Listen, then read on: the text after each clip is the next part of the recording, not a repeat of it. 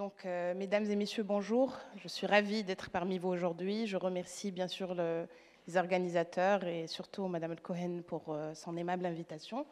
il me fait toujours plaisir de parler d'IA, de mon domaine. Et donc, euh, j'espère qu'aujourd'hui, ça vous intéressera, en tout cas, ça vous éclairera.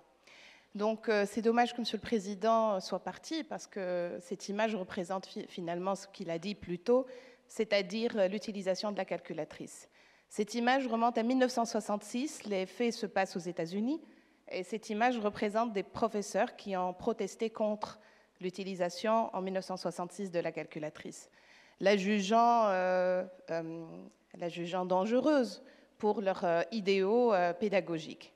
Je n'ai pas besoin de vous dire que si Monsieur le Président l'a utilisé pour son bac, je l'ai utilisé également pour le mien.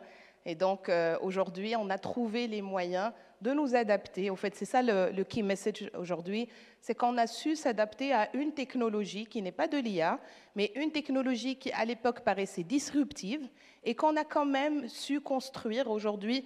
En tout cas, euh, quand j'ai passé mon bac, on ne pose pas la question calcul numérique, mais on donne une pondération sur toute la démarche méthodologique avant le calcul numérique. Euh, comment on va faire pour les slides Très bien.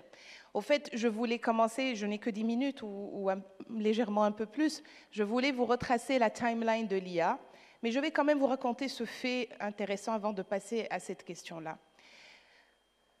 les experts en IA se mettent d'accord partout dans le monde, se mettent d'accord sur une date très précise qui est 1956, année où les, les scientifiques ont décidé de donner ce nom IA à, à la, discipline scientifique. Mais au fait, il y a une date six ans avant, qui est 1950, où un ingénieur qui a eu un rôle fondamental en IA, qui s'appelle Alan Turing, pour ceux qui ont regardé le film. Donc, au fait, c'était un ingénieur qui, dans la fonction pendant la Deuxième Guerre mondiale, c'était de décoder les, euh, les, les, missiles qui provenaient d'Allemagne. Et donc, il a, Enigma, notamment l'objet du film Alan Turing. Et au fait, à la fin de la Deuxième Guerre mondiale, il a décidé de, poser une question très simple, qui est est-ce qu'une machine peut penser? Voyez-vous, aujourd'hui, cette question paraît, à l'ère de l'IA, paraît euh, un peu très usuelle, mais au fait, elle ne l'était pas à l'époque. Est-ce qu'une machine peut penser? En bon ingénieur, il a conçu deux tests.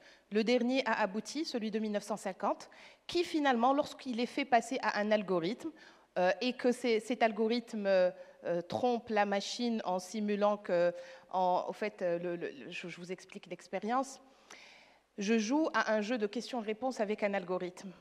Et si je ne suis pas capable de détecter que je suis en train de jouer avec une machine, alors cet algorithme aura passé avec succès le test de Turing. C'est un peu ça le test.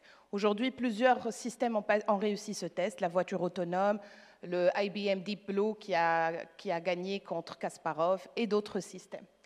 Donc souvent, cette question qui m'est posée par les petits et par les grands et par les, les personnes dans mon domaine et autres, c'est est-ce que l'intelligence artificielle va dépasser l'intelligence de l'homme? Pour moi, c'est une question fondamentale et surtout légitime, parce que c'est de là d'où vient le blocage, la peur euh, et le doute par rapport à ces technologies. Alors pour y répondre, j'ai décidé de vous présenter trois éléments. La première, c'est comment un ordinateur voit, comment un ordinateur analyse une image. Ça, c'est la première chose, parce que l'IA, Monsieur le Président l'a dit euh, auparavant, c'est quoi l'IA L'IA, c'est toute capacité humaine qu'on arrive à transmettre à une machine. Donc si moi aujourd'hui je vois votre audience, je décèle, euh, j'arrive à discriminer les femmes des hommes, si aujourd'hui un, un, algorithme, une caméra peut le faire, alors elle est dotée d'une intelligence artificielle. Si je suis capable de parler plus de quatre langues, par exemple, et qu'un ordinateur peut le faire aussi, il est doté d'une intelligence. Donc c'est toute capacité cognitive qu'on arrive à transmettre, forme d'intelligence à une machine. Donc j'ai commencé par cette vision parce que j'utilise mon téléphone, il se déverrouille avec mon visage comme euh, vous pouvez l'expérimenter aussi. Je trouve que c'est certainement l'une des applications d'IA les plus communes. Alors, j'ai pris une image très simple, celle d'un arbre. L'image est en grayscale, en noir et blanc. Et, au fait, je vous dis que tout simplement, l'ordinateur, il transforme cette image en tout petits points, des pixels, en tout petits items, et il accorde sur une échelle de, de un exemple de 1 à 200, un chiffre. 200 pour, complètement black et un pour euh, euh, blanc. Et entre les deux, c'est un nuancé de gris. Donc, euh, slide suivante, vous allez le voir sur un exemple beaucoup plus précis. Vous voyez cette pétale, on arrive à voir le gris, le noir, le blanc. C'est juste un chiffre, un calcul. Vous allez me dire, mais on aimerait bien voir la vie avec un peu plus de couleur. Donc la suivante, c'est pour vous montrer comment on fait lorsque l'image est en couleur et plus en noir et blanc. C'est le même calcul matriciel, mais un peu plus complexe, trois dimensions au lieu de d'une. Donc vous allez voir RGB pour le système RGB qui était dans les télévisions auparavant. Donc red, green, blue. Et là, c'est la même chose. La matrice rouge, c'est plusieurs chiffres de nuancés de rouge, verte aussi, bleu aussi. Et au fait, un point dans la photo que vous voyez est une combinaison d'un élément dans les trois matrices. C'est pas très compliqué ce matin. Ok, good. Très bien. Par la suite, au fait, ce qui, euh, ce, qui, est complexe, en tout cas ce qui est simple et complexe à la fois, c'est que c'est beaucoup de calculs pour la machine. Pour nous, les humains, on le fait d'une autre manière. C'est à peu près 17 millions de combinaisons possibles. Donc c'est finalement juste un calcul.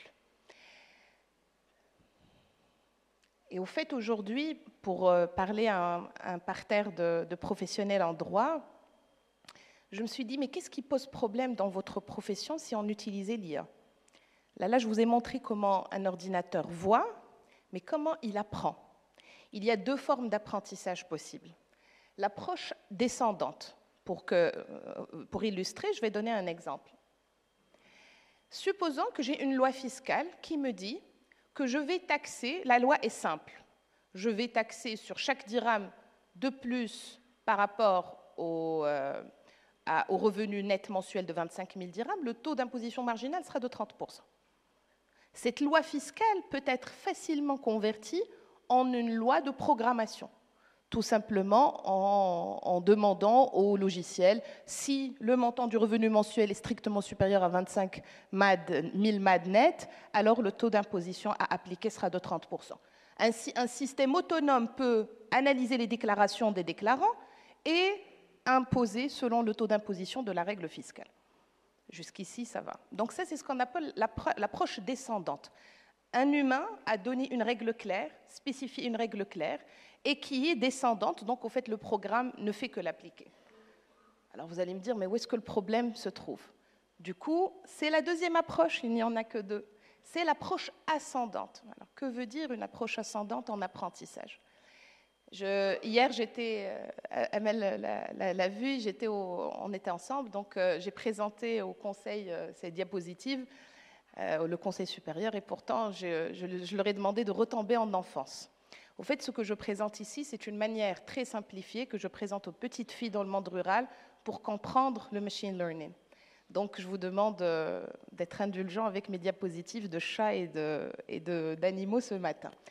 La question est très simple. Je demande à un algorithme d'identifier un chat d'un écureuil. Ça va? Ok. Comment je fais? Je lui demande, pardon Selma, je lui demande d'apprendre d'une série d'images de chats, ce qu'on appelle l'apprentissage. Donc je lui donne en feed, en alimentation, beaucoup d'images de chats de différentes races, de différents types et de euh, différents genres. Ensuite, je lui donne une autre base de données d'images d'animaux complètement différents des chats. Et qu'est-ce qui arrive? Lui, il extrait ce qu'on appelle les patterns, les, les éléments qu'il juge importants pour identifier un chat des autres animaux que je lui ai montrés. Et c'est ça l'approche ascendante.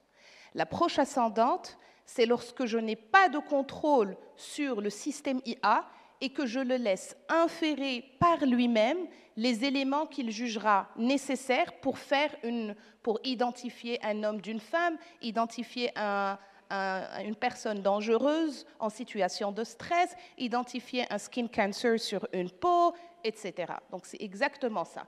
Il identifie lui-même les patterns et à la fin, vous, moi, l'utilisateur des systèmes d'IA, n'auront qu'à poser une simple question. Je prends une photo de deux animaux et je lui dis dis-moi qui est un chat et qui, n'en est pas un. Donc ça, c'est l'approche ascendante. Et au fait, tout le problème, le, paradigme d'apprentissage, la beauté de l'IA vient de ça. C'est qu'on laisse le système, plus il apprend, plus il extrait les patterns, que parfois euh, ces patterns-là sont, sont, euh, hidden, cachés pour l'humain. Mais finalement, euh, c'est aussi une arme à double tranchant parce qu'on ne sait pas ce qu'on appelle les black box. Vous avez dû en entendre parler. C'est des boîtes noires dont on ne sait pas vraiment, dont on ne connaît pas le contenu. Pardon, après. On était dans cette branche-là, je faisais mon doctorat en IA à l'époque, on, on commençait à, explorer l'explicabilité. Une branche de l'IA qui s'appelle Explainable AI, comment des, systèmes d'IA doivent être explicables pour les médecins qui doivent prendre des décisions, pour vous, les avocats et les juristes, etc. On en était là. Euh, deux ans, trois ans plus tard, il y a eu l'IA générative. Alors, c'est quoi l'IA générative? Je suis sûre, si je demande qui a déjà utilisé ChatGPT, d'ailleurs, je vais le faire ce matin, qui a utilisé ChatGPT, s'il vous plaît, levez la main. It was expected, donc à peu près 50% de la salle. Très bien. Alors, l'IA générative, c'est quoi? Je ne vais pas dire c'est quoi parce que je pense que vous l'avez utilisé. C'est une IA qui génère un texte, qui génère une image, qui génère une vidéo. Et vous avez vu, elle est très performante. Je vais donner deux exemples de bonnes performances que moi j'estime intéressants. La première est une image. Euh, j'ai demandé à ChatGPT de me dire qu'est-ce qui est drôle dans cette image. Vous imaginez pas ChatGPT, GPT-4, parce qu'il n'est pas multimodal. ChatGPT, il prend en intrant le texte, il en donne il donne du texte. GPT-4, qui est la version euh, upgradée, qui est payante 20 dollars euh, le mois pour ceux et celles qui s'intéressent. Et euh, au fait, on peut lui donner des images. Donc j'ai demandé, parce qu'on me dit toujours, l'IA n'est pas drôle. Alors je me suis dit, je vais, rendre, je vais défendre quand même mon domaine. Donc j'ai donné cette image et je dis à, GPT-4, qu'est-ce qui est drôle dans cette image? Il m'a dit, regardez la réponse, je ne sais pas si c'est lisible l'image, elle n'est pas très drôle. En tout cas, l'humour des mathématiciens qui n'est pas très efficace. Mais c'est un câble VGA avec à l'intérieur, donc euh, VGA, une entrée vieille, avec à l'intérieur un Thunderbolt, donc euh, une, euh, une, entrée très récente des nouveaux Mac et des nouveaux PC. Alors lui, il a analysé et il a compris, il a dit peut-être que l'élément sarcastique viendrait de cette combinaison VGA et Thunderbolt. Deuxième performance, qui, elle, moi, me, rend euh, complètement... Euh, oui, deuxième. J'ai donné une image d'un graphe. J'en reçois souvent, vous, devez en recevoir. Vous êtes dans votre bureau, euh, votre collaborateur, ou collaboratrice vous donne un graphe papier qu'il a imprimé. Vous ne savez pas quoi en faire. Vous n'avez pas le temps de reprendre les chiffres dans un tableau Excel. Vous n'avez pas de base de données. Qu'est-ce que vous faites? Imaginez que j'ai donné ce diagramme à GPT-4 je lui ai dit, ça c'est la consommation de viande en 77 entre Georgia, Western Asia, Finland. Et je lui ai dit, d'une image PDF ou JPEG, je veux que, tu me fasses un calcul d'une moyenne pondérée entre la consommation de Western Asia et de Georgia. Vous imaginez, pour moi, c'est vraiment très puissant comme euh, demande. Et je veux que tu m'expliques comment tu es parvenu à ce résultat. Alors, il m'explique, il me donne le chiffre numérique, le résultat, et il m'explique la démarche. Imaginez comme quel, quel, outil puissant vous avez quand vous avez vos, graphes et vous avez vos rapports et que vous n'êtes pas capable de retracer la source ni d'en inférer d'autres calculs. Next. J'arrête là pour les performances parce qu'il y en a beaucoup, j'ai pas beaucoup de temps.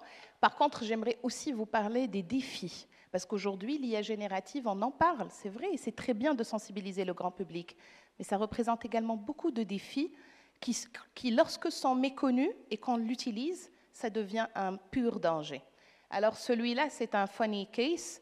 Euh, j'étais au Maroc en février 2023 et j'ouvrais mon téléphone le matin. Je voyais Forbes qui avait à la une, une euh, il disait ChatGPT est politisé et il sert un agenda politique. Vous savez, les Américains, ils adorent les unes, les scandales, etc. Alors j'ai regardé, j'ai lu l'article.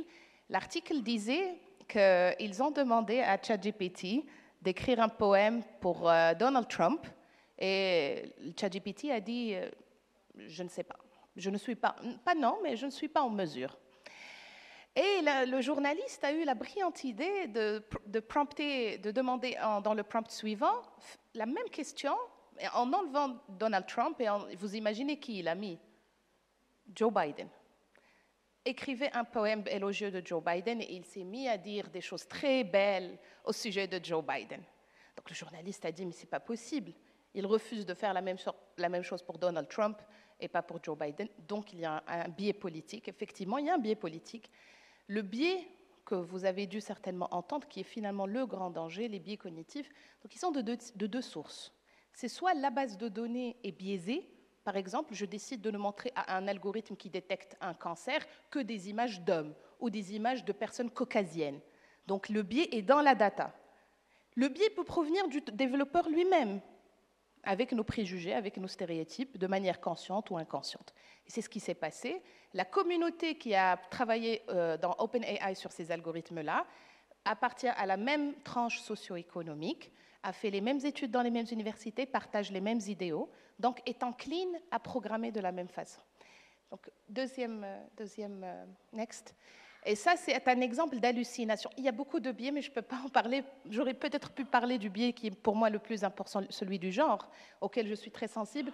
Mais je préfère aujourd'hui parler d'hallucination. Une hallucination, vous, savez tout ce que c'est. Quand on voit quelque chose, on pense que c'est réel alors que c'est faux. Eh bien, figurez-vous que l'IA générative souffre d'hallucination.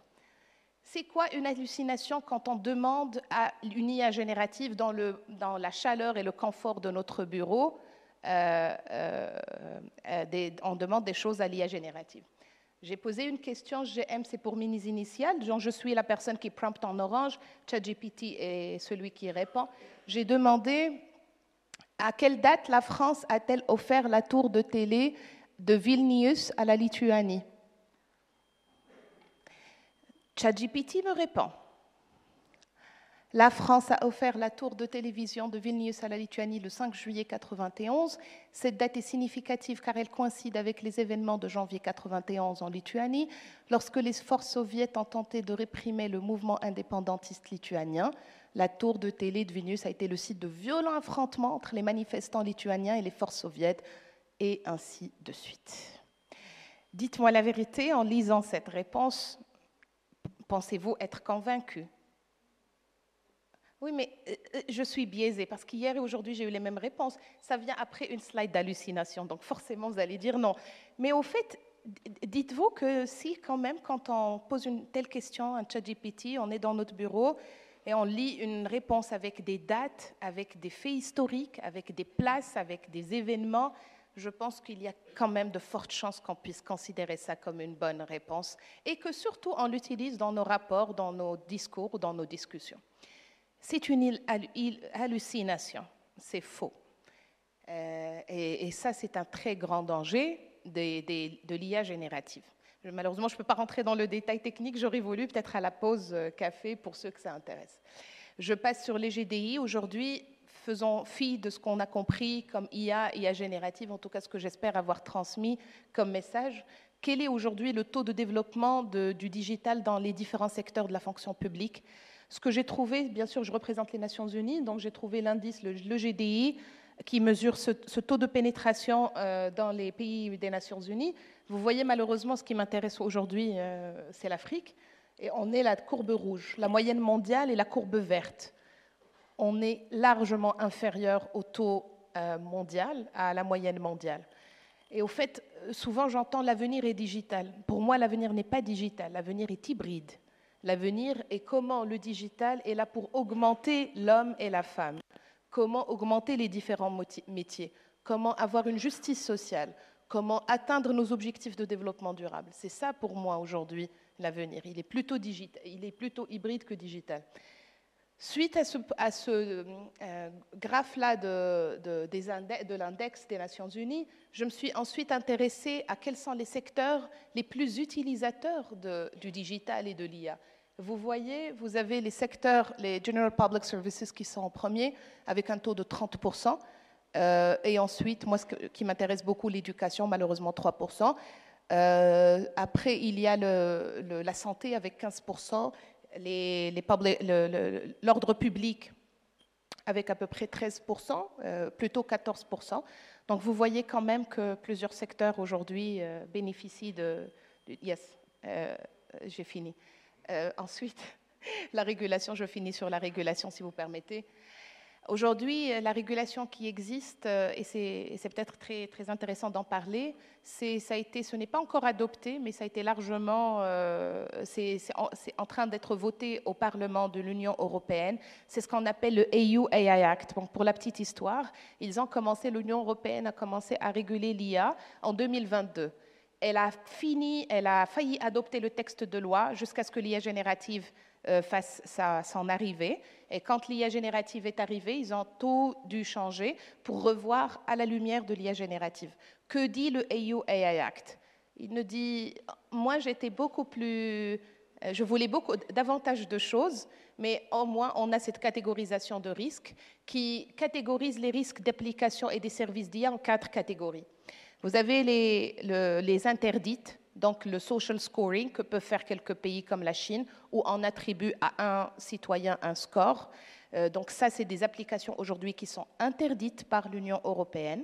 La deuxième catégorie, c'est high level risk. Et cette catégorie de risque-là, euh, on y met toutes les applications d'IA sur les infrastructures des pays, comme euh, les infrastructures énergétiques, électriques, etc. Euh, troisième euh, catégorie de risque, c'est euh, risque limité. Risque limité, on met ChatGPT ici, dans les outils d'IA générative, pour dire c'est des outils dont la réglementation exigera plus de transparence, où vont les données des utilisateurs, où est-ce qu'elles sont stockées, donc plus de règles, mais pas du tout interdites. Et pour les jeunes qui aiment beaucoup le gaming, il n'y a pas de régulation aujourd'hui. Le gaming, le lobby des gamers est largement libre d'appliquer l'IA comme il veut. Et je finis sur, euh, sur cette slide.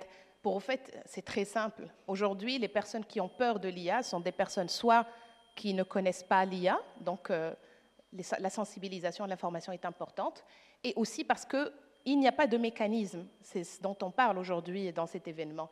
Donc comment on peut générer de la confiance? D'abord en ayant une stratégie claire de l'IA quelle est la vision à moyen terme et à court terme, qu'est-ce qu'on veut faire, quels sont les chantiers prioritaires pour notre souveraineté, ben, parce que c'est très différent. On peut 15 km, 16 km, la France, l'Europe, le Portugal, l'Espagne, ce n'est pas nos priorités, comme notre priorité est peut-être partagée avec les pays du, Sud. Donc c'est important d'avoir une stratégie qui met, euh, l'IA au cœur de nos priorités.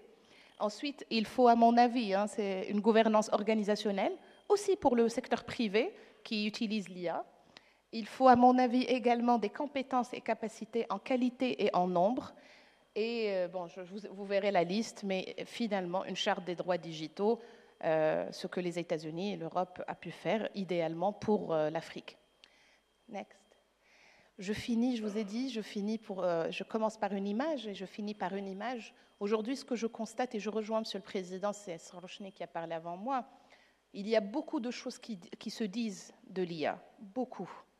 Mais au final, on est très peu à l'utiliser pour, euh, euh, euh, avoir de la valeur ajoutée dans nos business. vous voyez cette image, elle illustre cette dynamique-là. Beaucoup de personnes veulent demander à ChatGPT pour le tricker, et finalement, très peu l'utilisent pour avoir de la valeur ajoutée dans leur business. Et moi, ce que j'aimerais idéalement, c'est qu'avec un encadrement, on puisse utiliser l'IA et l'IA générative comme outil puissant de performance dans nos différents secteurs, plutôt que de rester sur cette, euh, cette hype-là. De... Merci pour votre écoute.